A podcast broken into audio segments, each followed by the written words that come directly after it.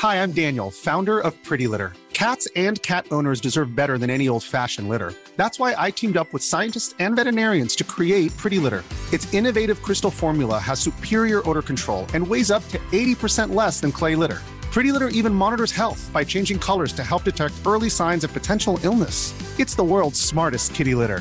Go to prettylitter.com and use code ACAST for 20% off your first order and a free cat toy. Terms and conditions apply. See site for details. Heraldo Podcast, un lugar para tus oídos. Cuando Lucas se lo vende a Disney, le vende algo que ya estaba cerrado. Ya les vende una historia que ya no había mucho que contar. Eh, para mí, por ejemplo, eh, para mí Star Wars no ha muerto porque Star Wars no son unas películas. Pues yo, yo lo vería más desde el punto de vista de que se crea una comunidad y de que esta comunidad pues sigue creciendo y va a seguir creciendo. Comienza un nuevo nivel de Utopía Geek. Bienvenidos a un nuevo nivel de Utopía Geek. El día de hoy es el especial de Star Wars porque va a ser May the 4th. Monse, ¿cómo estás? Muy bien, Fede, muy emocionada. Tenemos una semana llena de muchísimas sorpresas y la verdad es que Habíamos planeado con muchísimo tiempo de anticipación justo este nivel, porque yo creo que como fanáticos de Star Wars, como ñoños, como un podcast que se llama Utopía Geek, no podíamos dejarlo pasar y no celebrarlo en grande. Y vaya que es en grande, ¿no, Fede? Sí, claro que sí, traemos muchísimos invitados. Monse, ¿quieres presentarlos? Claro que sí, pues están Ramiro Caballero y Arthur Snow. Ellos son de eh, Babus Workshop. ¿Cómo están, chicos? Preséntense ustedes también, platíquenos un poquito y vamos así uno por uno. Muy bien, eh, bueno, eh, como mencionas, Monse, eh, Ramiro y yo somos parte de Babus Workshop, es una empresa mexicana de creación de sables de luz. Eh, vamos para dos años intentando traer toda la tecnología de, de alta gama y equipo de protección para el uso de, de tanto del deporte de combate con lightsabers como para los coleccionistas. Qué bonito, qué bonito suena. Muchas gracias, Utopia Geek, por invitarnos. Eh, como comenta Arthur, eh, nosotros somos una empresa que vamos a cumplir dos años, cuya meta es eh, poder traer a México todas las cosas que uno, uno puede ver en Internet, pero que es difícil conseguir, ¿no? O sea, todo lo que sueñan con, con respecto a sables de luz, combate con sables de luz, toda esa parte, eh, que sea eh, ponerlo al alcance de, de mexicanos y hecho por mexicanos, que es algo también, algo que nosotros buscamos mucho, ¿no? Sobre todo también considerando los costos, ¿no? O sea, que no se nos vaya porque porque de repente uno dice, ah, sí, ¿no? Este, ah, está increíble, 700 dólares más 100 de envío, más la aduana, más, y entonces ya no son 700, ¿no? Entonces, todo lo que hacemos también es pensando en el, en el bolsillo de, de, del mexicano. Para que Eso todos- se los agradecemos mucho a todos los mexicanos y además, antes de empezar nos estaban contando que hicieron este sueño para poder agarrarse a sablazos, que yo creo que es un sueño que tenemos todos y entonces suena bien padre que, que alguien lo haya hecho tangible para que el resto de nosotros nos podamos agarrar a sablazos. Y luego también está con nosotros Roberto Aguilera. ¿Cómo estás, Roberto? Buenas tardes a todos, muchas gracias por la invitación, un placer estar con ustedes. Este, muchas gracias. Roberto está con nosotros porque tiene una colección impresionante de Star Wars que más adelante nos platicará un poquitín más de ella. Ya te haremos preguntas sobre, sobre las figuras. También está con nosotros Momo, Momo Nerd, que es de Momo es Nerd, que es de Aventuras Nerd. ¿Cómo estás, Momo? Hola, pues muchas gracias por la invitación. Estoy muy bien y la verdad hablar co- con, tantas personas que les gusta Star Wars y que ha movido algo en sus vidas, pues es increíble. Entonces, pues muchas gracias por la invitación, reitero, y hablar de lo que nos gusta. Y nuestros dos viejos favoritos conocidos, no viejos por edad, sino porque ya han estado aquí varias veces, mi querido Jesús Chavarría, ¿cómo estás, Jesús? Bien, pues muy contento eh, de compartir el espacio con gente que, que se apasiona tanto con, con este universo, ¿no? Que ha tocado tantas generaciones. Eh, compartirlo además con alguien que se casó vestida de Star Wars, ¿no? Mi esposo No, usó un casco de Darth Vader en mi boda, sí. y que eso no es poca cosa, entonces la verdad es que estoy muy contento de andar por acá. Yo entré con la marcha nupcial, él con la marcha imperial, sus padrinos eran Stormtroopers, nuestros sobrinos lloraban con las máscaras, no entendían qué pasaba, pero la pasamos bomba. Y mi querido Raúl Valdés, ¿cómo estás, Rulo? ¿Qué onda? ¿Cómo están? Qué gusto saludarlos. Este, pues antes que nada, gracias por la invitación y pues también, como siempre, es eh, un gusto enorme poder compartir un espacio entre tanta gente que sea tan fanática, entre tanta gente que sea, bueno, no sé si fanática, porque fanático siempre es una palabra horrible, pero creo que fan es una palabra que define muy bien lo que, lo que sentimos por el, por Star Wars. Y bueno, pues también a mí eh, finalmente ha sido algo y un detonante enorme en mi carrera, en mi vida y en todas estas cosas. Entonces creo que va a ser bien divertido poder compartir un poco de Ustedes, muchas gracias, Raúl. Ustedes no lo están viendo, pero nosotros tenemos aquí en Zoom porque estamos grabando por Zoom y se ve bien padre las caritas de todos aquí reunidos, así como que todos queremos decir algo, pero estamos respetando al otro. Entonces ahorita vamos a empezar con los, vamos a empezar con las preguntas rudas sobre las nuevas trilogías y lo que especulamos y ahí yo creo que vamos a perder la cabeza todo. Pero bueno, si quieres tú llévalo, Fede, tú llévalo. Sí, no, no sé por qué la necesidad de meternos con las nuevas trilogías. Podemos empezar con lo bonito. Pero la, verdad a mí sí me gusta lo que está haciendo Filoni ahorita, pero igual nos podemos meter más al, al, debate de eso. Pero pues sí, ¿alguna pregunta que tengas para arrancar, Mon? Pues a ver, Roberto nos dijo que más adelante nos iba a platicar en qué punto de su vida estaba Star Wars con su colección y todo. Cuéntanos un poquito, Roberto. Me dejaste con la duda. Este, nada, pues les estaba comentando que mm, tengo un par de años que justamente por lo que dicen una vez que Disney adquirió la licencia, yo se lo dije a muchos amigos que era, que era el fin de Star Wars, porque cuando un autor de una obra, un artista, le vende su derecho a algo a una corporación, es como si Salvador Dalí le vendiera sus derechos para que el, no sé, Pioneer le produzca los cuadros, pues, pues ahí se acaba todo. ¿no? antes que nada, les quiero decir que cualquier opinión que yo exprese en este podcast, eh, quiero pedirle a la gente a todos ustedes que tengan la pues la madurez de entender que si digo algo eh, no lo tomen personal, porque mucha gente, mucha gente lo hace, ¿no? O sea, les, encanta el rojo y llegas y dices que a ti el rojo te parece el peor color del mundo y entonces ya eres la peor persona del mundo por haber dicho que el rojo era lo peor, ¿no? Entonces no, no lo tomen personal, simplemente soy bastante exigente y bastante meticuloso en mis conceptos y mis puntos de vista, ¿no? Y a mí me ha parecido que Disney obviamente no tenía ningún rumbo ni ninguna idea de dónde iba. Eh, Desgraciadamente también tenemos a, alguien a cargo de todo esto, una mujer eh, que tiene un síndrome de misandria, que es el odio a los hombres. Y es muy triste ver cómo cayó todo esto en manos de una corporación que lo único que dijo fue destruyamos lo que se había hecho, destruyamos a los personajes, destruyamos... Después de haber hecho estas trilogías tan feas, se dan cuenta que le han faltado el respeto a los fans originales, que la, generación de fans originales son realmente a quien le tienes que hacer las películas, no a los hijos, no a los nietos, no a los... Claro, porque la, claro, porque la avaricia te lleva a decir, ah, pues los fans originales ya no importan, vamos por todas las generaciones que vienen, ¿no? Eso es avaricia, eso es eh, dinero, eso es... Entonces se dan cuenta de este error y traen a Feloni y traen a, a y me parece que se dan cuenta que tienen que hacer algo para regresar a los fans. Tienen el acierto de mercadotecnia más grande en los últimos 50 años, se llama Groku. Eh, le pegaron justo a un acierto de mercadotecnia muy fuerte. Sin embargo, yo lo dije hace muchos años, Star Wars es la historia de Darth Vader, no de nadie más. Y una vez que muere Darth Vader, podrás contar algunas otras cosas, pero ya no hay mucho que contar. De hecho, la, la precuela es una, es una historia que ya conocíamos, nada más Lucas la filmó, pero ya no la había contado en la trilogía original. Nada más había que ver qué había pasado, pero ya sabíamos qué había pasado. Y después eh, Mandalorian empieza bien, pero al tener esta necesidad de tener que cerrar el ciclo con las secuelas, entonces empiezan otra vez a destrozar a Mark Hamill y a Luke Skywalker y empiezan a hacer cosas que yo no sé de dónde va a ir esto porque no tiene ningún sentido. Lo van a unir obviamente con las, secuelas, tristemente. Y luego en Book of Boba Fett, que se me hace también que no tiene sentido, que viene un personaje enigmático que ahora me resulta que me quieres enseñar quién es y que es una buena persona y que se preocupa por un pueblo, en fin, un batidero, si les soy honesto, esto es un, esto es un batidero que hay que ser bien objetivo y bien, aunque te guste algo, yo soy una persona que digo, sabes que me encanta Star Wars, pero esto ya no me está gustando, o sea, esto ya... Ya no, hay mucho que, ya no hay mucho que contar, chicos. La verdad es que va a venir Kenobi, que es un pedacito ahí que está interesante porque pues, es una parte como oscurita, pero ya Star Wars, cuando Lucas se lo vende a Disney, le vende algo que ya estaba cerrado. Ya les vende una historia que ya no había mucho que contar.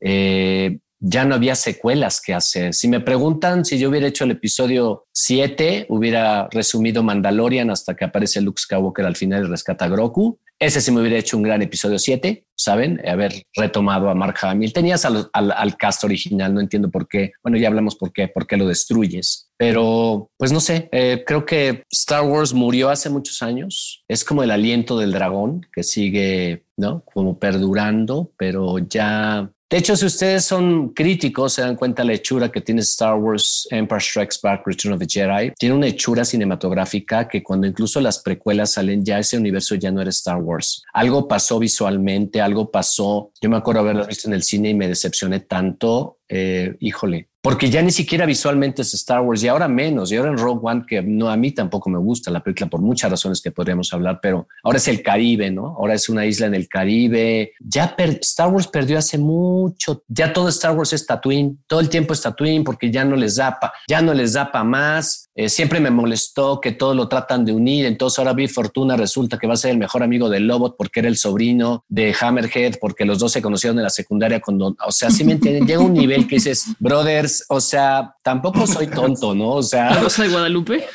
Ya me entendieron como que ahora resulta desde el principio, ¿no? Que Vader hizo a Tripio, me pareció, y luego esta inmaculada concepción de la Virgen María. A mí Star Wars se me muere hace mucho tiempo. Les voy a ser honesto, yo tenía 15 años en el 83, fui a ver la película, se me murió el momento que yo escuché a Chewbacca haciendo como Tarzán. O sea, dije, ok. ¿qué es esto? ¿Esto es para niños? O sea, ¿en qué momento se convirtió una película seria como Empire Strikes Back, como Alien, como Blade Runner? Como en, en qué momento se convirtió esto para niños? ¿Saben? Los ositos. Eh, después ya estudié guionismo y me di cuenta que Luke Skywalker no tenía redención en la película en Return of the Jedi. Nunca caía al lado oscuro, ¿no? Generalmente uno tiene que seguir patrones para poder salir de ellos y Luke es como una Virgen María que no, en fin, y tuve la oportunidad de platicar una vez con Mark, un buen rato con Mark Hamill, tuvimos la oportunidad de estar sentados un buen rato y coincidimos en tantos puntos de vista. Esta sobresaturación de todo esto que ha pasado que estamos hablando me ha hecho que cuando yo coleccionaba Star Wars en 1993-94, nadie sabía de esto, nadie hablaba de Star Wars, nadie, a nadie le interesaba coleccionar un juguete vintage en el 96 Nadie se acordaba ni siquiera que había existido Star Wars cuando yo empecé a rascar. Ahora que me pasa que está hasta en la sopa, está en el súper, está, es tanto, es tanta la sobresaturación que se,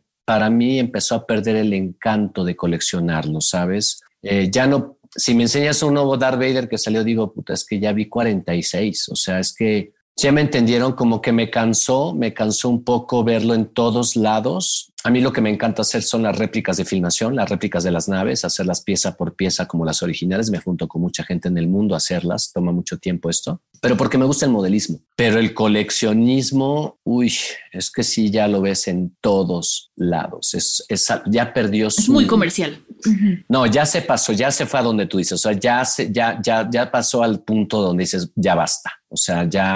Pierde, el encanto, ¿no? Yo creo. Perdió el encanto, carnal. Totalmente, perdió el encanto ya no es lo mismo. Sí, yo, por ejemplo, en 1996 me fui a la Comic Con y me compré el Jack Face y el Anakin en cartón, los vintage. Y pues era padrísimo porque hasta la gente te decía, ¿y eso qué es? No, o sea, no, o sea, ¿qué te compraste? No, pues, y eso, ¿te acuerdas de Star Wars? Ah, sí, Ah, sí. No, bueno, hoy en día, coño, o sea, ya no falta una sola marca que saque un collectible, un toy, eh, o sea, ya marcas de ropa, o sea, ¿qué te falta? Que Sony saque una, digo, perdón, o alguien saque una, una, LG saque una televisión toda forrada de, de, Mandalorian por atrás, este... que seguramente lo habrá, ¿eh? No, ya, ya me entendiste, es una burla, ya llega llegó un momento donde ya no es exclusivo, ya no, ya... Y eso fue lo que me pasó, chicos. Se me, se me fue el aire del dragón, se me... El día que quieran venir a la galería están invitados, obviamente, a cualquiera de ustedes que quiera conocer mi colección, se las enseñaré y les platicaré cada pieza con todo el cariño del mundo. Es un lugar bien bonito, pero sí como que no sé, a lo mejor regresa algún día, ¿sabes? Es como a lo mejor un momento así, pero ya no en Star Wars, yo creo que ya no hay muchas películas que hacer tampoco, ya no hay mucho que contar. Se pueden inventar, sacar que los libros y que vamos a regresarnos 500 años, ya la verdad es que ya no quiero ver un Banta más, no quiero...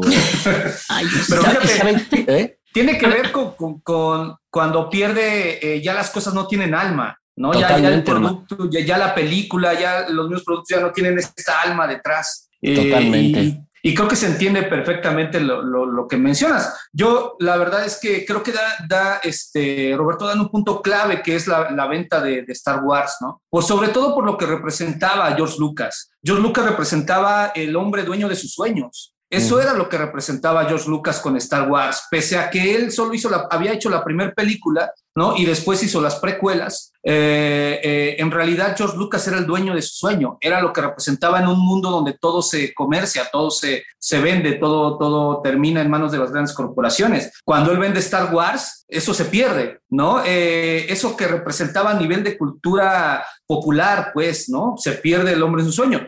Ahora, yo, ¿Sí? yo, pienso que sí, porque, porque a final de cuentas ya, ya, no, ya, no es ya no está bajo el control del creador, ¿no? Ya estaba a, a, la manos de los intereses de, de, un negocio, ¿no? Que, que aunque sabemos que, que, Disney trata de cuidarlos eh, en el sentido comercial, porque es un negocio, no siempre toma las decisiones más acertadas y, digo, las, las trilogías nuevas lo demuestran, eh, al momento en el que trata de ir en contra de todas las teorías de, que se estaban generando entre el público y termina haciendo este desastre de trilogía, ¿no? Porque lo que quería era sorprender todo lo que ya habían dicho. Pero fíjate, yo voy un poco más lejos todavía, ¿no? Yo voy un poco todavía más lejos todavía con esto. Yo le daría a, a, a, a George Lucas parte también de, de, responsabilidad, la responsabilidad. responsabilidad sí, de lo que pasó con Star Wars con sus precuelas, ¿no? Él descuidó su obra, él descuidó todo esto. No, bueno.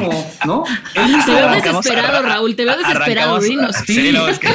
él mismo, él, mismo la, revienta, la, revienta, con sus precuelas, porque en ese momento, como ahorita mencionaba Roberto, él tenía incluso a los actores todavía en muy buena edad para tal vez hacer una continuación si es que lo hubiera querido.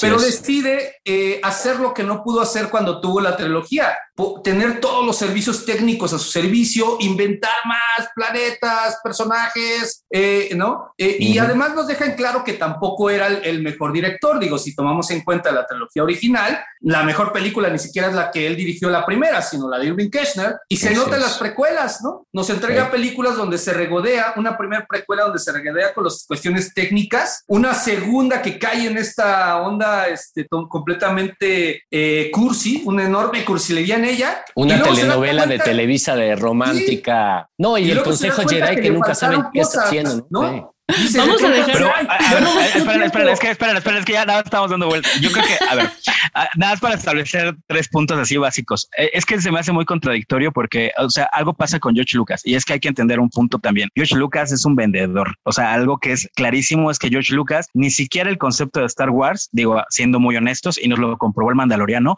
es un concepto original. O sea, él agarra las películas eh, japonesas, tiene todo este homenaje a Yojimbo, a los samuráis, o sea, tiene tiene todo este concepto y que es lo que después se vuelven historias de vaqueros y bajo ese mismo espíritu del cowboy americano, él decide hacer su propia historia. Ah, no, pero, pero eso, eso, eso, no está fácil. fácil. No, no, no, no, espera, espera, espera, espera, Déjame nada más establecer el punto. No, entonces no el punto es no, no, no, no, no, no, no, no. De hecho, de hecho, o sea, yo, yo también justo es eso. O sea, yo soy tan fan, pero justo ese es el punto.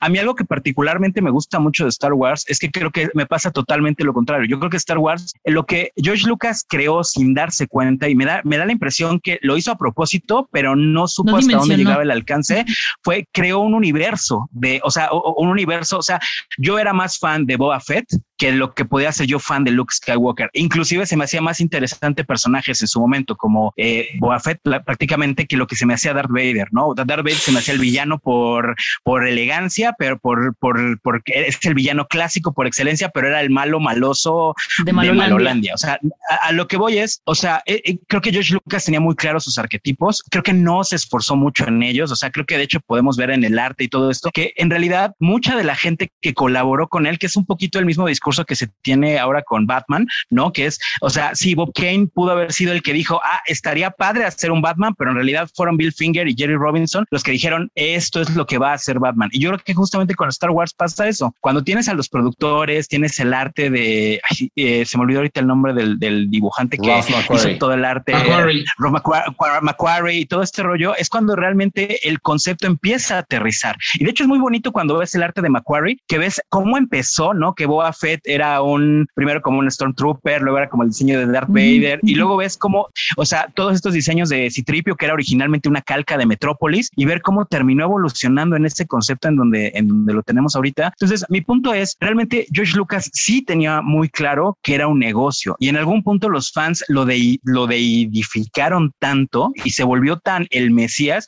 Yo me acuerdo que eh, alguien me llegó a contar una anécdota que, por ejemplo, cuando iban a Dark Horse, eh, cuando estaban haciendo los cómics, en algún punto tuvieron una junta con George Lucas y que llegaron y que para llegar a, sus oficinas tenías que subir una escalera. Y de repente cuando llegaron, así literal, les pusieron, tenían unas sillas amontonadas en la parte de la escalera para subir y que de repente fue como, ok, llegaron el dibujante y el editor, que no voy a decir obviamente los nombres para, para no quemar gente, y que fue, no los dejaban, o sea, no los dejaban subir las escaleras. Entonces ellos empezaron a quitar las sillas y que la persona que era el representante de Lucas les dijo, no, no, no, o sea, si esas sillas están ahí es porque Lucas las dejó ahí por algo. Entonces tuvieron que escalar las sillas para poder subir las escaleras y poder tener esta junta con George Lucas. O sea, lo que me refiero es, también Lucas nos demostró con su propia trilogía que ya cuando le dejan las cosas y que no hay productores de por medio y que no hay, o sea, tampoco termina realmente haciendo el mejor Star Wars del mundo. O sea, Star Wars fue una cosa en conjunto que hicieron editores, que hicieron escritores, que hicieron mucha gente que además continuó haciendo novelas, cómics. O sea, realmente el universo de Star Wars creció muchísimo por mucha gente. Y nada más para cerrar, Dalí trabajó también con Disney, nada más así como punto de cierre. Pero, ahí yo tengo, yo tengo que, eh, ahí me parece que, en realidad andamos con todo. No, se, no se trata como de, de edificar a Lucas, sino estás hablando de los procesos creativos normales de cualquier película. Claro, claro. Y, él, tenía, él tenía muy claro que era un negocio, pero también tenía muy claro que era una obra cinematográfica, me explico. De hecho, ese es el gran acierto de George Lucas, que supo conjugar la visión de, llegar al gran mercado, la, nunca traicionó su vocación de entretenimiento y estaba proponiendo una obra que obviamente trabajas con creativos porque obviamente así se crea una película, a menos que hagas cine completamente independiente y personal. Aquí a final de cuentas de lo que estamos hablando es de lo que representa el, un creativo al frente de un concepto, que él es el que lo entrega y que a final de cuentas se vende. Es lo que yo digo, yo lo que creo es que va más allá de si es una creación eh, completamente original y propia de George Lucas. Claro, pero de lo en que ese mismo mundo. La figura del director, del creador, que tiene bajo su control, que es de lo que estamos ahorita precisamente estás hablando, tiene bajo su control una, una creación y que va manejando y yendo a crecer. Nadie dijo ni que fuera el mejor director, ni que, ni que tampoco fuera el creativo más grande, digo. Él, crea sobre, obviamente, evidentes referencias como se hace en el cine, digo, no hay nada nuevo bajo el sol, todo es el sano eh, enriquecimiento entre todas las, las artes, ¿no? Y a final de cuentas, eh, a la hora que George Lucas vende Disney, eso deja, de, eso deja de existir, pues, o sea, ya, y es donde pierde el alma un producto que más allá de las decisiones acertadas o no acertadas de George Lucas, ya no está ahí porque ahora depende solo de departamentos comerciales y de industria. Ese es como el punto. A, mí, me parece muy interesante como todos los puntos que abordan. Me, llama mucho la atención. Yo soy psicoanalista de profesión, es a lo que me dedico. Todo lo demás es lo que me gusta hacer, ¿no? Eh, y me parece muy interesante que hablen de todo esto, de si el producto se vende, si el producto tiene alma, cuando la realidad es que vivimos en una sociedad capitalista donde realmente nada tiene alma. O sea, donde realmente todo lo que uno hace es para conseguir dinero. Mm. O, el 90% de las cosas.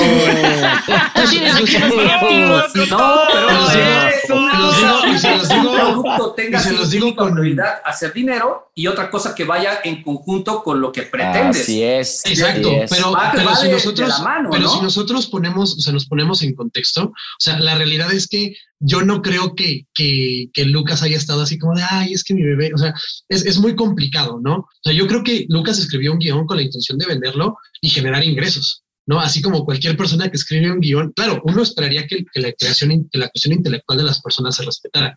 Ahora, es bien interesante, ¿no? Porque eh, cuando murió Star Wars, híjole, yo escucho a Roberto eh, yo, yo, yo este año cumplo 31, ¿no? No sé cuántos años tenga Roberto, más o menos ya por lo que dijo, más o menos ya hice un cálculo, pero cuando él, cuando él dice, o sea, todo el mundo, o sea, yo esperaría que todos estuviéramos de acuerdo en que El Imperio Contraataca es una obra maestra de la cinematografía y de la Es lo que sostiene todo y que es, es, que es espectacular como película. Sin embargo, como dicen, ¿no? O sea, uno ve, eh, o sea, bueno, yo, yo crecí viendo Star Wars. Cuando dice Roberto, es que en el 96 nadie se acordaba de Star Wars. Yo en el 96 estaba viendo Star Wars de cinco años, ¿no? Yo crecí con Star Wars. Y cuando las nuevas películas, yo soy un chavo de, bueno, tendría como 10 años cuando veo el, el amenaza fantasma en el cine y salgo así con la cabeza explotada, ¿no? Y luego veo las películas conforme voy creciendo en mi adolescencia y cuando llego a mis 20 y vuelvo a ver las películas, la verdad es que sí me dejan un sabor de boca así como de, bueno, ¿qué onda con las trilogías, con, la, con las precuelas, no? Y conforme crezco y conforme voy dándole el valor que tiene a cada uno de los productos de, Disney, de, Disney y de, de Lucas Art propiamente, me voy dando cuenta cómo son creaciones de su época. Si nosotros entendemos que las películas son buenas y son malas y puede, podemos estar o no de acuerdo y pueden tener una horripilante eh, elaboración de, guion y de lógica, intentando mantener el canon y todo esto, fallan o no fallan o se conservan o no se conservan o, cometen errores eh, que, que tal vez solamente alguien que quiere la obra puede entender o entenderíamos por qué de repente generamos como todas estas, todos, estos puntos, ¿no? Pero, por ejemplo, yo, yo a mí lo que más me encanta hacer en esta vida es esgrima, esgrima histórica, ¿no? pegarse con espadas del siglo XII al XVIII.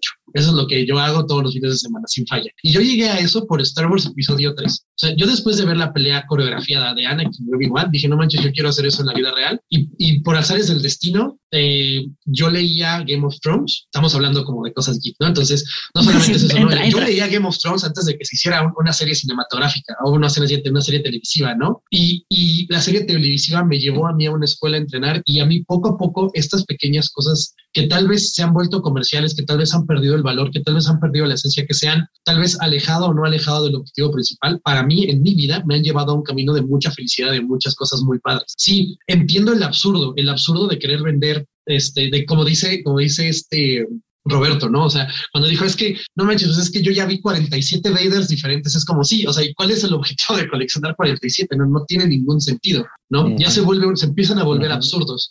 Sin embargo, si nosotros logramos entender, o bueno, eso creo yo, ¿no? Si nosotros logramos apreciar la, la obra, incluso con el desagrado que yo tengo por la trilogía, así como más o menos creo que eh, la han externado la mayoría de la última trilogía, que creo que tiene algunos aciertos, que creo que tiene más, más cosas feas que aciertos como tal, pero si nosotros vemos como, como lo que en su momento nos dio Star Wars, o sea, yo no sé, la primera vez que ustedes vieron la película, yo no sé ustedes qué sintieron, ¿no? Pero para mí fue así, me voló la cabeza, ¿no? Y conforme, conforme he ido, pues obviamente la primera vez que la veo no me va a volar la misma cabeza que las nuevas trilogías y que las nuevas trilogías y que las nuevas trilogías. Y si entendemos también cómo la sociedad se ha ido estructurando en los últimos 20 años, a los últimos 15 años, y que en 20 años me fui muy atrás, ¿no? Pero los últimos 15 años, con todo el boom tecnológico, con todo, con con todo lo sorpresivo que pueden ser obras que tal vez están en las sombras, podemos entender tal vez por qué, por qué se llegó a esas modificaciones o esos ajustes. Claro, da mucho coraje de repente ver, por ejemplo, para mí el Mandalorian es un acierto muy grande de Disney, ¿no? O sea, yo, yo vi el Mandalorian y me convertí en el meme de, de Ratatouille donde prueban, la, prueban la, comida y llegas a tu infancia. Yo lo vi y dije, güey, es que esto es perfecto, ¿no?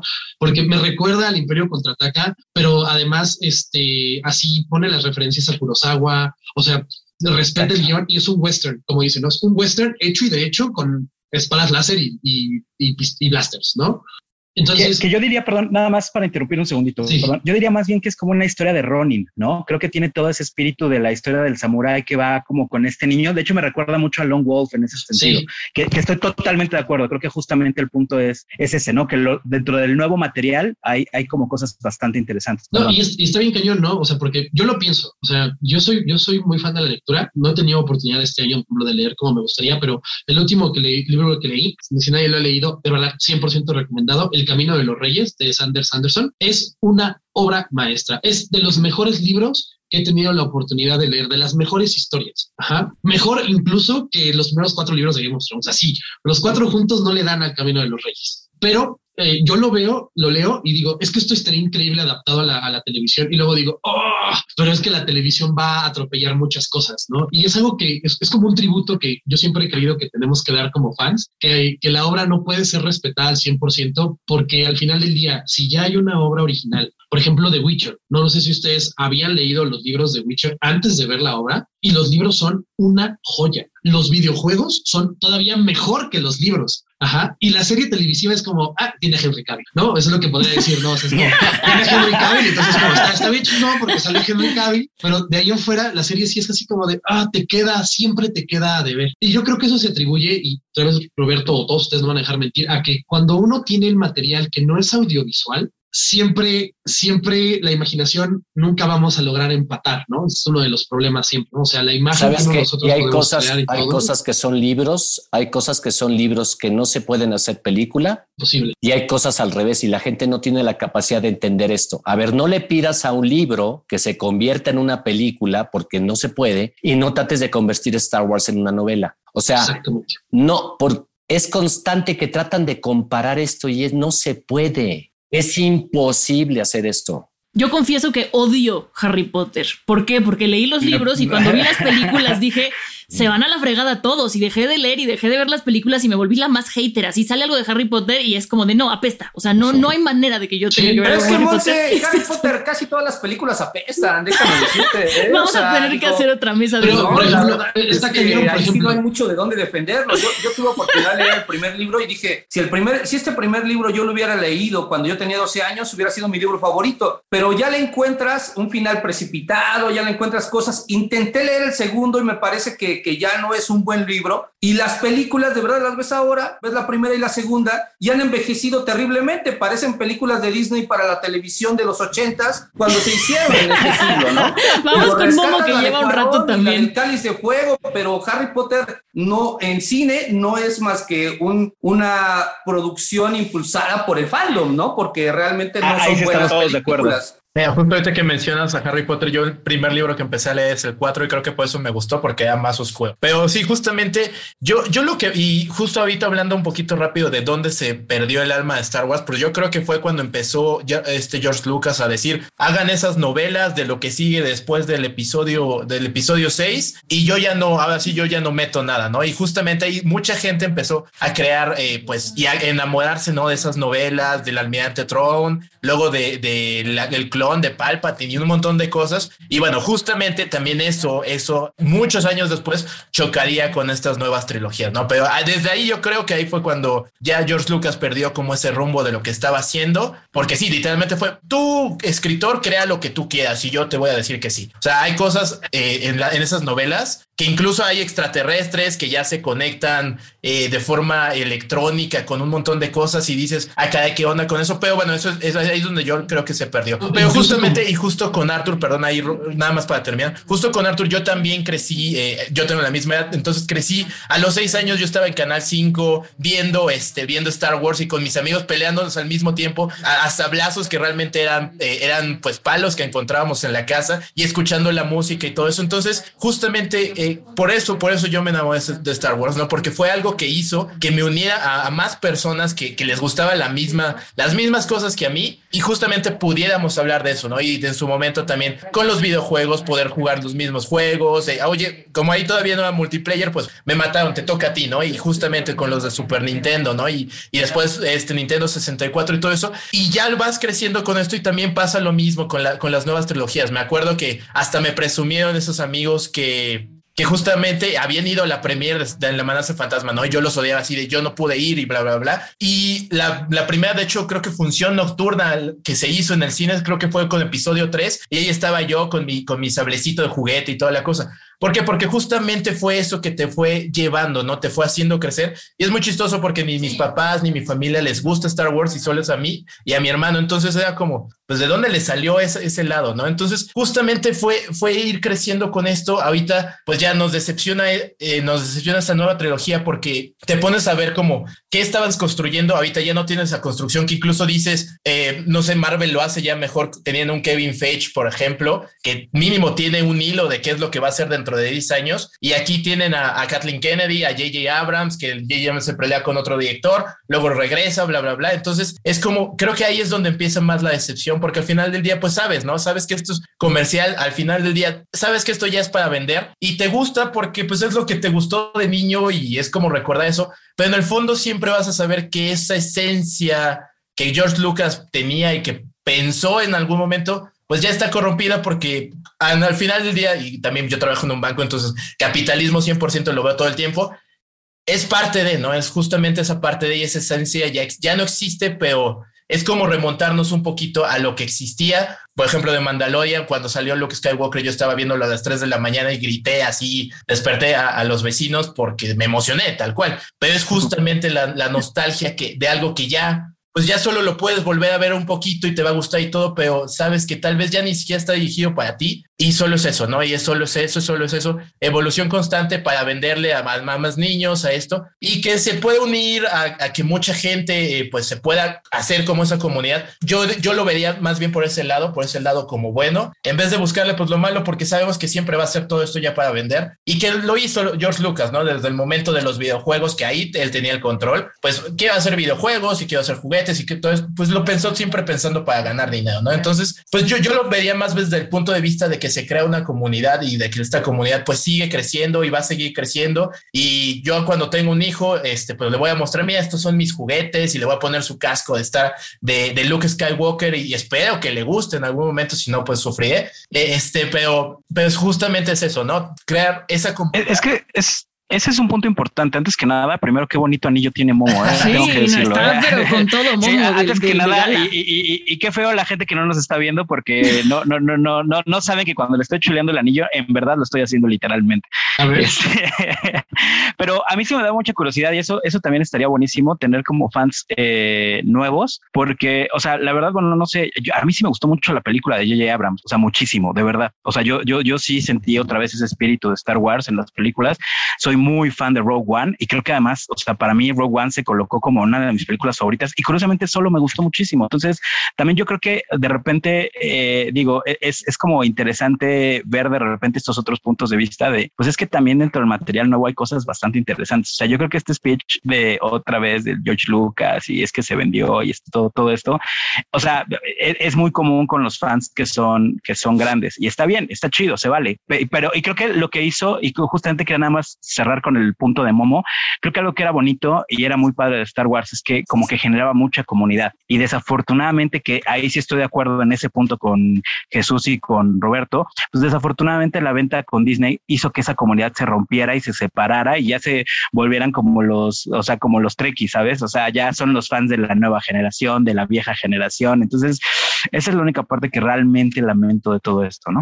Miren, pues yo sí tengo varias cosas que decir, obviamente. Yo creo que la primera es, hay que dejar claro que lo comercial no es el problema, sino cómo está hecho lo comercial. O sea, no es lo mismo escuchar un álbum que se llama Division Bell de Pink Floyd, que es comercial, a escuchar un disco de Maluma, que también es comercial. O sea, lo que no me están entendiendo es que hay cosas comerciales, que todo lo es, pero hay cosas comerciales bien hechas y hay basura. Eh, ¿Cómo le explicas a las nuevas generaciones que, por ejemplo, toda esta música que tenemos hoy en día en la calle nueva es una basura? ¿Cómo se lo explicas? Y te van a decir, no, pero tiene cosas padres. Sí, pero desgraciadamente tú no fuiste a ver a Simple Minds en vivo en Verona en 1969 y no tienes un parámetro para entender lo que está bien hecho y no está bien hecho. O sea, no lo tienes. Eh, número dos, ese es mi problema con Star Wars. Por ejemplo, tienes a un Yoda en la primera trilogía que cuando habla tiene mucha razón, tiene mucha sabiduría, pero en las precuelas ya tiene mucha ira y no sabe qué está pasando y tiene mucho miedo. Es ahí donde hay un cambio de tono del personaje y no está bien conducido. Esto es a lo que me quiero,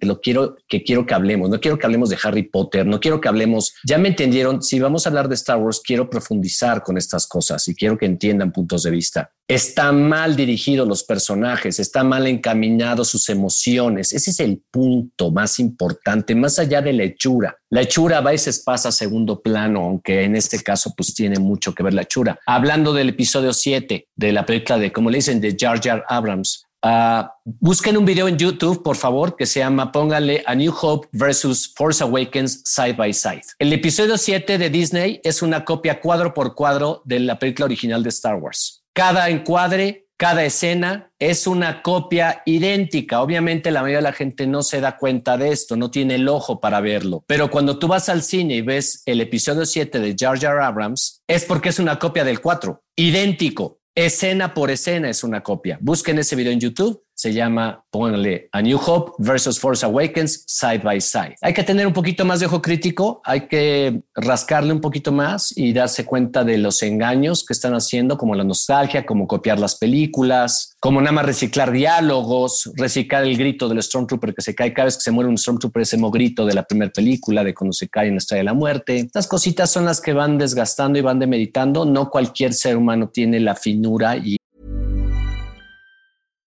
If you're looking for plump lips that last, you need to know about Juvederm lip fillers. With Juvederm Volbella XC and Juvederm Ultra XC, your lip look, whether it's subtle or bold, can last up to one full year with optimal treatment and no additional maintenance. Find a licensed specialist and see if it's right for you at Juvederm.com today. That's J U V E D E R M.com. Add fullness to lips in adults over 21 with Juvederm Volbella XC or Juvederm Ultra XC. Do not use if you have severe allergies or a history of severe allergic reactions, or if you're allergic to lidocaine or the proteins used in Juvederm. Tell your doctor if you have a history of scarring or taking medicines that decrease the body's immune response or that can prolong bleeding. Common side effects include injection site redness, swelling, pain, tenderness, firmness, lumps, bumps, bruising, discoloration, or itching. As with all fillers, there's a rare risk of unintentional injection into a blood vessel, which can cause vision abnormalities, blindness, stroke, temporary scabs, or scarring. For full important safety information, visit juvederm.com. Hi, I'm Daniel, founder of Pretty Litter. Did you know cats tend to hide symptoms of sickness and pain? I learned this the hard way after losing my cat, Gingy. So I created Pretty Litter, a health monitoring litter that helps detect early signs of illness by changing colors, saving you money and potentially your cat's life. Pretty Litter is veterinarian developed, and it's the easiest way to keep tabs on your fur baby's health right at home. Go to prettylitter.com and use code ACAST for 20% off your first order and a free cat toy. Terms and conditions apply. See site for details. Y el, el, la, la, inteligencia y el gusto para darse cuenta de esto es la verdad. Hay que, hay que, hay que entenderlo. La esencia sí era de George Lucas, ahorita que decía Rulo que bueno, que no es su idea, no sé qué, yo, yo sí valoro lo que él hizo porque entiendo lo que un director de cine hace para levantar un proyecto, no es nada fácil, no es nada fácil, es energía la que hizo que toda esa gente llegara. George Lucas juntó a toda esa gente, no se la mandó ningún productor, la juntó él. Tim Burton, su película más famosa y la que más me gusta, se llama Never Before Christmas y si, si, si un clavado, él no tuvo nada que ver en la película. Ni siquiera la hizo él, no la dirigió él. Y pero yo no llego diciendo que le quito valor. Ah, bueno, pero ni siquiera es de Tim Burton. Yo soy una persona que al contrario hablo y digo, gracias a los dibujos de Tim Burton se hizo esto. No importa cuánta gente haya llegado, ¿no? Gracias a la energía de George Lucas y gracias al guion que escribió y a la energía que él tuvo en el cosmos, logró hacer eso. Gracias a algunos amigos también, pero eso fue lo que se perdió. Se perdió la esencia de este creador y aunque crean que lo nuevo tiene el mismo valor y tiene, no lo tiene, no, no, no tiene esa hechura, no tiene esa finura. Desde Return of the Jedi, él mismo dejó de construir los sets, empezó a dibujarlos en mate painting, ¿sabes? Empe empezó a dejar de invertir dinero en eso. Desde ahí, creo que hablando ya estrictamente desde ahí se empieza a perder Star Wars. Desde Return of the Jedi empieza la decadencia, el primer escalón. ¿Por qué? Porque Irving Kirchner, que es un gran director, lo hizo como lo tenía que ver. Y a George Lucas nunca le gustó, nunca le gustó que llegara un director que le dijo, no, esto no se hace así, esto se hace así, Chewbacca no hace esto, hay que reescribir la escena de solo, porque llegó un director muy fregón, llegó un súper director que hizo un súper trabajo y, y, le metieron mucha lana, cosa que Disney no ha hecho. Eh, cuando hemos visto que una película de Star Wars últimamente gane innovación de efectos visuales o que esté nominada al Oscar por alguna innovación, nada, nada de eso. Lo que las originales sí tenían esa conciencia. O sea, it has to be the best. Tiene que ser lo mejor. Tiene que, tengo que enseñarte un mundo que no hayas visto. Ahora no. Ahora si lo firmo en la playa o lo firmo en cualquier bosque, pues da igual, ¿no? La, ya el planeta donde está Grogu y Luke Skywalker, pues es cualquier locación, ¿no? Es un parque en California, ¿no? Eh, eso es lo que se ha perdido un poco de Star Wars, eh, consecuencia natural de, pues, de que pasa su momento, ¿no? Eh, es que sabes que Roberto, es que yo creo sí. que es difícil, o sea, nada más, o sea, como esto, ¿no? Sí. Por ejemplo, o sea, pensar, pensar que las cosas, o sea, bueno, por ejemplo, yo no nací en la época para ir a ver a los Beatles, me hubiera encantado, claro. pero yo no nací en esa época. Claro. Pero no, no, pero si lo aprecias, pero si lo aprecias. Exacto. Pero, pero si nosotros pensamos, por ejemplo, si nosotros vemos la fortaleza escondida de Kurosawa, yo soy muy fan de Kurosawa. Ajá. Sí. Me, me, gusta mucho cómo maneja Kurosawa en, en la, la, la narrativa la manera en la que enseña. Porque, por ejemplo, uh -huh. tienes, tienes obras como, como Hamlet, bueno, que él replica Hamlet con, una, con una tópica samurái de la época. Y, y, y, entonces, bueno, yo soy mucho de la idea de que sí, yo, yo creo que hay basura, sí, sí creo que de repente la comercialización se pasa de lanza. Y hay sí. muchos ejemplos, muchos ejemplos de muchas obras muy y no está logradas. mal eso, ¿no? No está mal, pero que esté bien hecho. El punto es que Claro. esté bien hecho. Si va a ser un remake, hazlo bien. Pero yo creo que, yo creo que, pues a veces nos queda, no nos queda de otra más que o, o quejarnos, por ejemplo. O sea, está- Exigir es eh, diferente. Exigir, no quejarte. Exigir. Ándale, decir, exigir. a ver, o sea, esto no está bien hecho. Eso se Yo- puede decir. Yo creo que, por ejemplo, The Mandalorian fue el resultado de la inconformidad de toda la mala trilogía. ¿no? Y, por ejemplo, a mí en lo personal, lo único que me generó fue decir, ah, ahora me molesta más la trilogía porque sé que sí lo pudieron haber hecho bien desde claro, el principio. Claro, claro, eso, eso, es lo que me genera a mí. Totalmente sin, embargo, de sin embargo, de repente uno se topa con esto, ¿no? O sea, eh, que dices, bueno, pues ya hicieron la trilogía, ¿no? Yo siempre he dicho, bueno, ya que la rehagan, tienen todo el dinero del mundo para hacerlo, ¿no? Y no quieren. Y entonces, pues lo único que nos queda es decir, bueno, de todo esto que está feo. ¿Qué es lo menos malo, no? ¿Qué es lo menos malo? Exacto. Creo yo.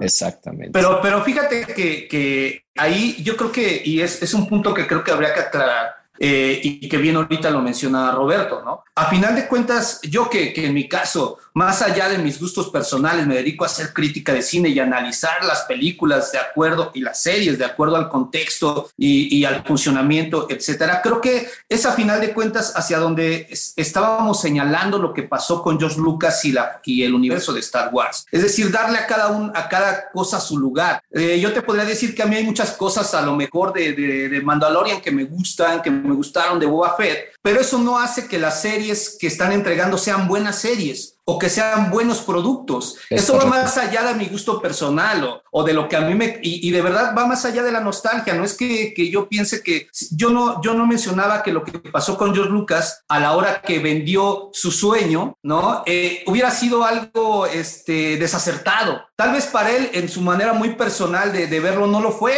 Para él fue de yo ya estoy cansado de esto, ya no quiero seguir haciendo negocio con esto, ya tengo suficiente dinero, qué bueno. Solo estaba yo señalando un punto que proyectaba para la gente. ¿Me explico? O sea, eso era lo que él representaba con Star Wars. Y, era, y es un punto importante a nivel de, de, cultura popular y de inspiración para muchas personas y, de, y parte de lo que generaba. No quiero decir con esto que, que, teníamos que aferrarnos a que él siguiera haciéndolo todo, porque como bien lo mencionó Roberto, eh, eh, eh, George Lucas ni siquiera fue el que dirigió la mejor de todas las películas de Star Wars, ¿no? O sea, ni siquiera fue él. De hecho, ese es el gran error de las precuelas, que las dirige él. No. Así es, así es. Entonces, así es. no es que nos aferremos a eso es más bien señalar lo que, lo que ha generado Star Wars con todo esto, lo que representó eh, a, nivel de, de, la cultura popular, la, el, la venta de Star Wars, eh, y hacia dónde lo han ido desgastando y darle su lugar a cada cosa. Porque definitivamente a mí me puede, te digo, o sea, me puede gustar mucho una película porque la nostalgia me impulsa, ¿no? Una película que yo vi cuando era niño. Puede gustar mucho, pero a la hora ya de analizarla, cuando tengo las herramientas necesarias para hacerlo, pues ya le doy su justo valor, más allá de mi gusto personal. Yo, yo les decía, yo soy muy fan de las películas de Godzilla y no hay una sola película de Godzilla que sea buena. Si me dices también, analízate esta película de Godzilla, ninguna es buena, pero soy muy fan, es algo que disfruto de manera muy personal. Entonces creo que es más bien darle su justo valor a cada uno de los productos que están haciendo y señalar estas cosas, ¿no? Que a final de cuentas eh, era, era lo, que, lo que representaba para, para, para el mundo, pues, o sea, no es lo mismo que, que, hablemos, por ejemplo, de, de, de Kurosawa, ¿no? Eh, y de pronto veamos el anime que adaptó los siete samuráis de Kurosawa y que es excelente porque entendieron perfectamente lo que hizo Kurosawa y no era solo el afán comercial que era don, al punto que quería llegar, ¿no? Sí, todo en este mundo hay que aprender a venderlo si es que quieres tú vivir de lo que haces. Estás en un mundo que funciona así, pero eso no quiere decir que tu prioridad o tu única prioridad sea vender, que es lo que así nos hemos es, encontrado con Disney. O sea, así ¿no? es. Es, es. Va de la mano, digo, yo voy a conjugar tal vez mis, mis inquietudes creativas, eh, ¿no? Lo que yo tengo a la mano y lo que quiero entregarle a la, compartirle a la gente con las necesidades comerciales para poder hacerlo, hacérselo llegar. Pero cuando mi única prioridad es vender, es donde está bien el, problema, ¿no? Te voy a decir una cosa, por ejemplo, esta, ¿vieron la cantina de, Boba, de Book of Boba Fett? La cantina es donde está un robot tocando la batería. Está chafísima eso, señores, no puedes comprarte algo tan mal hecho. Ahora vean Batman, la última que está en el cine. Ah, qué diferencia de chura, qué diferencia de cómo está hecha la película. Ese es el punto. Y las dos son para vender, y las dos son comerciales, pero cómo está hecho Book of Boba Fett, que es de tres pesos, comparado cómo está la, la, última película de Batman. Nada más comparen esas dos. Y pensando quién, quién está poniendo el dinero, que lo tiene todo para ponerlo, Lo tiene ¿no? todo, pero son marrísimos los de Disney. Les, do, nomás quieren poner lo mínimo, lo, así tres baros, porque saben aparte que los fans de Star Wars aplauden todo. Entonces lo van a comprar, lo van a ver, se van a suscribir, porque entonces Disney lo sabe. Inviértele lo menos que puedas. ¿Ya me entendiste? La parte artística no existe en Star Wars hace mucho tiempo. Ya se perdió desde el Imperio Contraataca esa parte artística, ¿no? Eh, el uso de los lentes largos, el telefoto en, en, en el primer, primer plano salir de un árbol, primer plano fuera de foco con un lagarto que saca la lengua. Eso desde Emperor Strikes Back se perdió ya no existe el lenguaje cinematográfico. Así ahora, ahora son series de televisión, son novelas. Ya no hay un primer plano nunca, si se dan cuenta. Por ejemplo, hablando ya de chura cinematográfica. en cambio, rápido, yo estoy robando la palabra, perdón. Pero realmente yo creo que solo existe en The Empire Strikes Back. No existe tampoco en, en Una Nueva Esperanza. No, porque realmente, o sea, hay que decirlo y, es algo que he platicado muchas veces con también amigos que les gusta Star Wars. Star Wars es mala, nos encanta, pero es mala. Totalmente de acuerdo contigo. El Imperio contraataca todo lo demás, es la verdad es muy malo. El Entonces, justamente es que, a todo. Exacto, todo. Exactamente. Entonces, eh, yo, yo digo, no quiero defender a Disney completamente, pero yo creo que ya existe esto, esto de hacer las cosas mal desde hace muchísimo tiempo, porque ya Disney ya construía sus, sus temáticas desde que ya estaba eh, George Lucas haciendo este antes de las precuelas, ¿no? Ya existía eso, en, en, Disney te podías hacer eso, ya existían los videojuegos, como ya lo mencioné, o sea, realmente eh, solo es el Imperio contraataca, la gran película de Star Wars. Es cierto, tienes toda la razón. El Imperio contraataca es el pilar que sostiene todo esto y lo ha sostenido 50 años. Es más, ellos lo dicen en el making of. Si el Imperio no hubiera funcionado, se va toda la basura. También creo que es muy importante. Eh, a mí no me gustó para nada lo que se comentó al principio de, en qué momento muere Star Wars, ¿no? O sea, creo que, creo que eh, para mí, por ejemplo, eh, para mí Star Wars no ha muerto porque Star Wars no son unas películas. O sea, empezaron como unas películas pero hoy en día ha, permitido que, que, ya es un universo, ¿no? Ya, o sea, por ejemplo, en mi caso, que cada, cada lunes y cada miércoles voy a agarrarme aguamazos con sables de luz, para mí ya es parte de lo que hago en mi día a día, ¿no? No, no, no tiene que ver con, con, con, las películas, ¿no? Y eso es lo que a mí me gusta agradecerle a, George Lucas, que tuvo la visión y que tuvo, eh, digamos, que sembró la semillita que hoy hace posible que eh, yo pueda, o sea, que a mi papá le guste, que a mí me guste y que a mi sobrino de cuatro años le guste, ¿no? O sea, e-, es súper padre, porque tal vez sí, como dice, ¿no? Eh, eh, Disney tal vez no ha hecho el mejor de los trabajos, tal vez ha invertido tres pesos, tal vez ha hecho muchas cosas, pero si algo logró Disney es que yo, que tengo 29 años, me pueda poner feliz y a platicar con un niño de cuatro años, ¿no? Este, y, y, tener con, con, un punto en común, ¿no? Y que, y que pueda agarrar y que saque un sable de luz y mi sobrino agarre y diga, ah, mira, vamos a agarrar y pues saque su sable de luz también y que tengamos como que esa, esa línea en común. A mi papá le gustaban la, la, trilogía original, ¿no? Me la enseñó antes de que saliera las precuelas. Yo, en realidad, lo que logré ver eh, conforme fue saliendo, pues fueron las precuelas, ¿no? Y ahora tal vez eh, mis sobrinos eh, logran estar este, con Clone Wars, con The Mandalorian, con las, con las secuelas, con todo eso. Ellos, o sea, ellos no, ellos no les importa si, si, si, la, si la trama o la, película esté mal hecha, esté mal redactada. O sea, ellos fueron y, y ellos sintieron cuando vieron esas películas lo mismo que yo sentí cuando, cuando vi la primera vez las películas originales o cuando vi las precuelas, ¿no? Que últimamente si me volví ingeniero al final fue porque yo vi, dije, no manches, quiero hacer naves, ¿no? Quiero hacer robots, quiero hacer este, sables de luz, quiero hacer este, trajes de Darth Vader, ¿no? O sea, que funcionen, ¿no? hoy en día ya hago sables de luz de alguna forma. Y este, entonces, o sea, yo, yo creo que Star Wars no está muerto porque está esa semilla, ¿no? Y es una semilla que generaciones de, de, de generaciones muy antiguas, generaciones medianas y generaciones de niños de cuatro años pueden compartir, ¿no? Y, creo que es algo que, es un ejercicio bien padre. Eh, eh, me ha tocado estar en comidas en las que, en las que de un señor de 60 años y un niño de cuatro años tienen algo en común, ¿no? Y sí, evidentemente, evidentemente han hecho las cosas, o sea, eh, cinematográficamente no han hecho el mejor de los trabajos, eso es algo definitivo, pero eh, ha, permitido que como que esta línea siga y, es, y esta comunidad crezca dividida. Al final aquí estamos todos, nos estamos agarrando de diálogo y siempre vas a encontrar, o sea, yo, Arturo y yo nos peleamos, ¿no? Y somos socios y somos amigos y todo. Y, y, y, y a él le encanta la, la, película 8 y a mí me, ¿no? O sea, odio la película 8, ¿no? Pero, pero sea como sea, ahí estamos y estamos y somos comunidad, ¿no? Y, y eso creo que es lo que hace que para mí Star Wars no esté muerto y está muy, muy, muy lejos de estar muerto. Cinematográficamente y en desarrollo y todo y en historia, no sé, ¿no? O sea, no sé si no, no, soy, eh, no, no, analizo películas, yo no analizo series. Yo veo Star Wars porque a mí me gusta, ¿no? Y porque, porque, porque a mí sí la parte de la nostalgia y el parte de disfrutar las cosas, estén bien o mal hechas, sí es importante. Entonces, eh, para mí lo que deja Star Wars es esta, esta como línea de continuidad en la que, en la que comunidad de cualquier edad puede convivir con puntos en común, ¿no?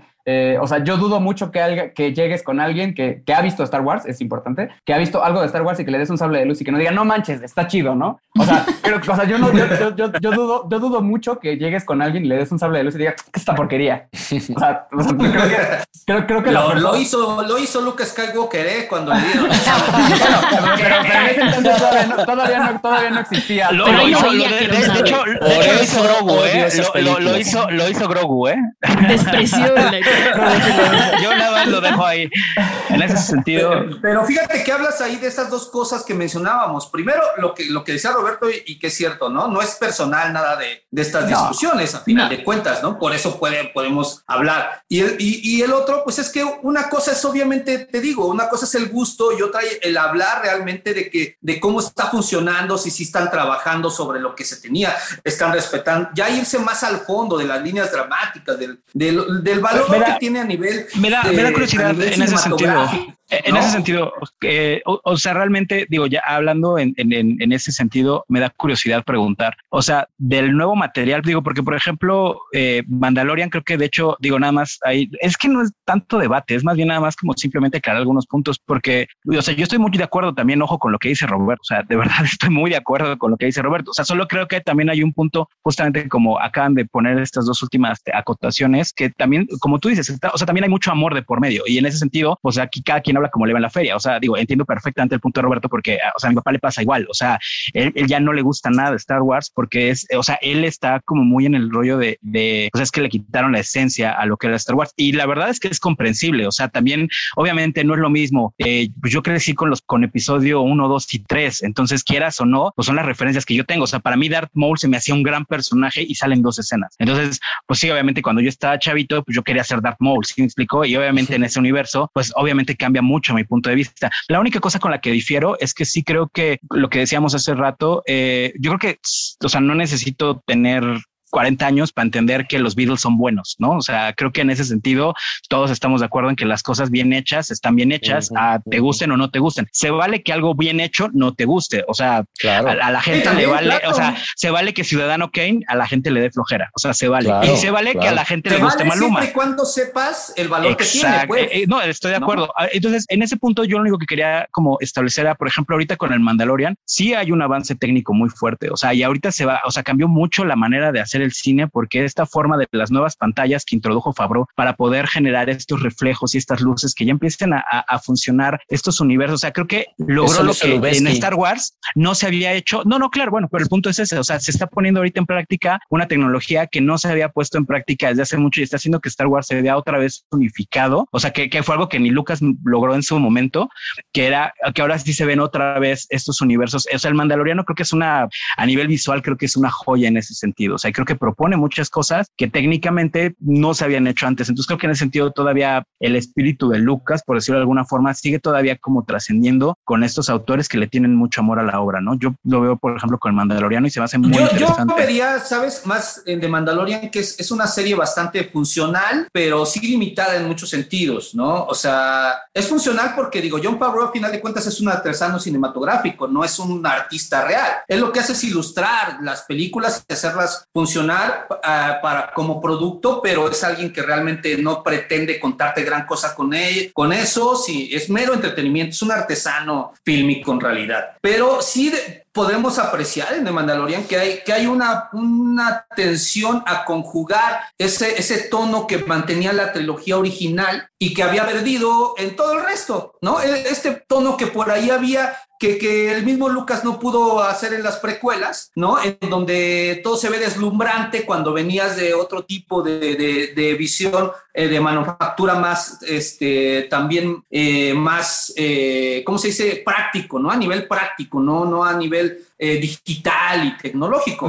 Pero, pero obviamente yo diría funcionar porque incluso se nota, ¿no? El, el primer episodio de la segunda temporada de, de, The Mandalorian, que según recuerdo también lo hace John Favreau, ese primer episodio de, de Mandalorian pierde por completo el equilibrio que venía manejando entre el western y, y, la cuestión de fantasía, ¿no? Se convierte más en un western que en cualquier otra cosa, tal cual, ¿no? Y entonces dices, bueno, lo que estábamos viendo es que Star Wars tenía eh, reminiscencias al western mezclado con esto, no que era un western, ubicado en espacio. Y en el primer episodio de la segunda temporada traiciona este equilibrio que venía buscando, ¿no? Entonces me parece que, que sí, o sea, podemos apreciar aciertos, pero a final de cuentas tampoco estamos hablando en ningún momento ni de una gran serie, ¿no? Y, mucho menos eh, en, las, en las películas que nos han entregado recientemente. Y creo que tampoco lo es Boba Fett, ¿no? Yo creo que depende muchísimo de muchas cosas y lo que a mí me parece más interesante es que cada quien decide cómo quiere vivirlo, ¿no? Yo decido que quiero ver la parte artística, como dice Roberto, yo decido que quiero ver la parte del universo, yo decido que quiero ver la parte de cómo ha trascendido. A mí, Monse, yo decido en un punto decir, me gusta gusta vivir historias, me gusta creerme las historias, entonces entiendo que tal vez no es el producto más artístico, pero el universo que me plantean me parece lo suficientemente interesante y grande como para creer en eso, ¿no? Como para decir, decido creer en Santa otra vez, decido creer que la magia existe y a mí eso es lo que me gusta. Y también me parece muy interesante que como fanáticos de Star Wars estemos en, desacuerdo en las cosas, ¿no? Eh, yo creo que George Lucas nunca pensó que se iba a ser una legión de fanáticos tan eh, religiosamente creyentes de las sagas que entonces y lo digo porque yo tengo un amigo que quiero mucho, le mando un saludo a Luis Miguel Moreno, que él es súper puritano y se vale, ¿no? Y le digo, a ver, a mí las últimas tres no me gustan, pero sí disfruté Mandaloriano, disfruté Boba Fett, sabiendo que está hecha con tres pesos y no debería estar hecha con tres pesos, porque decido confiar en la historia. Cada quien, cada quien lo decide, ¿no? Como dice Jesús, su trabajo es analizarlo y decir está mal hecho, pero lo disfruto. Entonces, yo creo que es como un, un punto interesante para ir cerrando esta mesa de discusión, que qué bueno que no se hizo en vivo porque hubieran volado sillas, vasos, sombrerazos, nos hubiéramos hecho dos grupos pro ¿eh? Yo, les advertí, yo les advertí. Lo hiciste increíble. Sí, yo les dije, yo les advertí. A mí me han invitado a millones de programas. Soy bien honesto, digo la verdad. O sea, voy a decir una cosa más para cerrar ya lo último que quiero decir. Ya no quiero decir otra cosa porque además quiero que quede claro mi punto. Episodio uno o dos de Mandalorian. No me acuerdo en cuál. El Mandalorian mete al, mono este azul y lo congela en carbonita. ¿Se acuerdan? Sí. Bueno, Roberto en su cabeza ya está vomitando en el baño. te, voy a explicar, por qué. Te voy a explicar por qué. Y es lo que quiero que entiendan. No la cámara de congelación no estaba hecha para humanos. Fue un experimento que hizo Vader para meter. Por eso probó Han Solo. Caraja madre, carajo. ¿Por qué coños entonces aplauden cuando rompes todos los cánones y rompes toda la historia y desvirtúas todo lo que se ha hecho? Ah, porque se les ocurrió para que todo el mundo aplauda. Ahora congelemos este para ver, en el Razor Crest una caja de carbonita. Y que está totalmente mal hecho. Está totalmente mal hecho, muchachos. Es que no es que sean tres pesos, es que llega un momento que tienes que decir, a ver, ¿quién está, escribiendo, ¿quién está escribiendo esta basura? Perdón, señor Feloni, esto es basura. Esa cámara de congelación estaba en otro lugar, fue un experimento. Nunca más congelen a nadie. Ever. Ever. Totalmente de acuerdo. Entiendo perfectísimo tu punto y estoy totalmente de acuerdo contigo, pero decido creer, Roberto. Decido creer y divertirme, pasármela bien, porque hay muchas cosas que odiar en este mundo.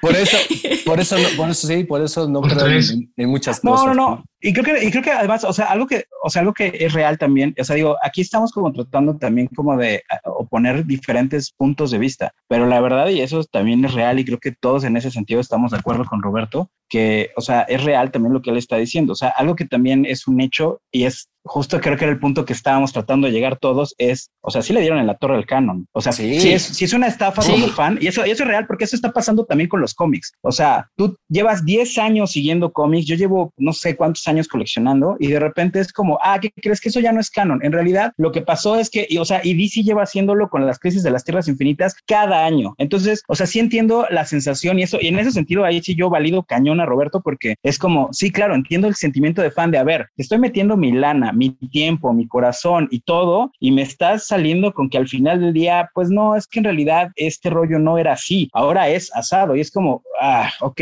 o sea, ahí sí en ese sentido, o sea, creo que más bien lo que engrandece el punto aquí es simplemente el bueno, que quizás eso también no era tan bueno y podemos como quizás tener la suerte de ahorita, o sea, es más fácil como fans encontrar cosas de Star Wars, que es lo que me pasa con los cómics, o sea, es como gracias al cielo las películas de Marvel, porque ahora ya puedo encontrar cosas que a mí me gustaban, que antes era muy difícil de conseguir, que pasa lo mismo con los Caballeros del Zodíaco. O sea, me da mucho gusto que a la gente le estén gustando otra vez de nuevo, pues porque así puedo conseguir cosas que no conseguí en su momento. Entonces, pero sí entiendo perfecta y ahí sí valido cañón el punto de Roberto. O sea, sí fue una estafa un poco a los fans el decir, bueno, ahora ya lo compró Disney. ¿Y qué creen? ¿Se acuerdan todos los libros, revistas, cromos, pósters, videojuegos? Pues ya no son canon. Entonces, como, ¿qué? O sea, pero los Ewoks siguen siendo canon. Ah, eso sí, puta, o sea, sí, sí es, sí es clarísimo. Estúpida mi colección, idiota. Entonces, pues sí, sí, o sea, esa es, la bronca, o sea, te, juro, o sea, porque aquí todavía no hemos puesto el punto en el que todos estamos de acuerdo. Los midiclorianos apestan. Ah, sí. claro. Eso quería decir. entonces, ese es el punto. O sea, creo que episodio 2 es lo peor que le pudo haber pasado a la franquicia. O sea, y ese es el punto. O sea, yo creo que, que, o sea, esa es la parte que sí entiendo perfecto, Roberto. Y había un chiste en Big Bang Theory que era de bueno, y seguramente cuando este podcast salga, seguramente Lucas ya le cambió algo a la trilogía original. Entonces, exacto. ¿Sabes? O sea. Pero sí, a final de cuentas, cuando estás hablando de una, de una, de una trilogía que se ubicaba por completo en la fantasía, a fuerza quieres explicar cosas que no necesitaban ser explicadas y, traicionas, ¿no? Lo, traicionas tus No, y metes religiosidad, que eso es un problema tremendo, ¿no? O sea, ¿por qué metes religión en esta cosa, papá? O sea, ¿para no, y política. Y, política. Las dos cosas que no debías de haber hablado. Así es, le falta, sí, muy mal. Les falta meter fútbol y ya valimos, ¿no? Y mira, Ramiro, no exacto. Y Ramiro, te quiero decir, no es que yo haya dicho que Star Wars esté muerto, o sea, a nivel social y cultural, obviamente está vivo. Me refería nada más a la parte cinematográfica, ¿sabes? A, que se murió hace mucho tiempo. A nivel cine, creación, innovación, una película que trascienda, que te deje A nivel artístico. Artístico, se murió desde el Imperio Contraataca. Ahora, a nivel cultural y como un algo social, sí, eh, obviamente seguirá vivo mucho tiempo y eso sí, ¿no? Pero a nivel cine se murió desde hace, desde el 97. ¡Pum! Sí, desde que se convirtió realmente eh, solo, o sea, más bien en franquicia, ¿no? eso es lo que le pasó a Star Wars, se volvió una franquicia y sobre eso ya es los intereses son otros. No, y luego Lucas aventó una precuela que era una papa caliente y le quemó las manos porque él no iba, no tenía la capacidad de realización de eso. O sea, tenía la historia, pero no la supo realizar y se le quemó, se le quemaron las manos. Sí, pero aquí, aquí algo que, podemos rescatar mucho es que por más que todo el mundo, o sea, ahorita todo el mundo ha hecho su punto, algo que tiene muy bueno Star Wars es que todo el mundo lo recibe de una manera diferente, porque todo el mundo como que al final del día, justo como dijeron, depende de la edad que tuviste cuando salió, depende de tus experiencias, para todo el mundo Star Wars significa algo, por más que sea algo diferente, menos las midichlorians, eso todo el mundo está de acuerdo que no, pero para todo el mundo significa algo diferente Star Wars. Y justo podemos tener estas mesas redondas, convivir, tener un fandom en general, que todo el mundo, por más que le guste lo mismo, sea cada quien único para ellos. Entonces, pues feliz May the Fourth para todo el mundo que nos está escuchando. Muchas gracias a todos ustedes por venir y dar sus opiniones, sus ideas, platicar con nosotros. Y nos vemos el siguiente capítulo de Utopía Geek. Adiós.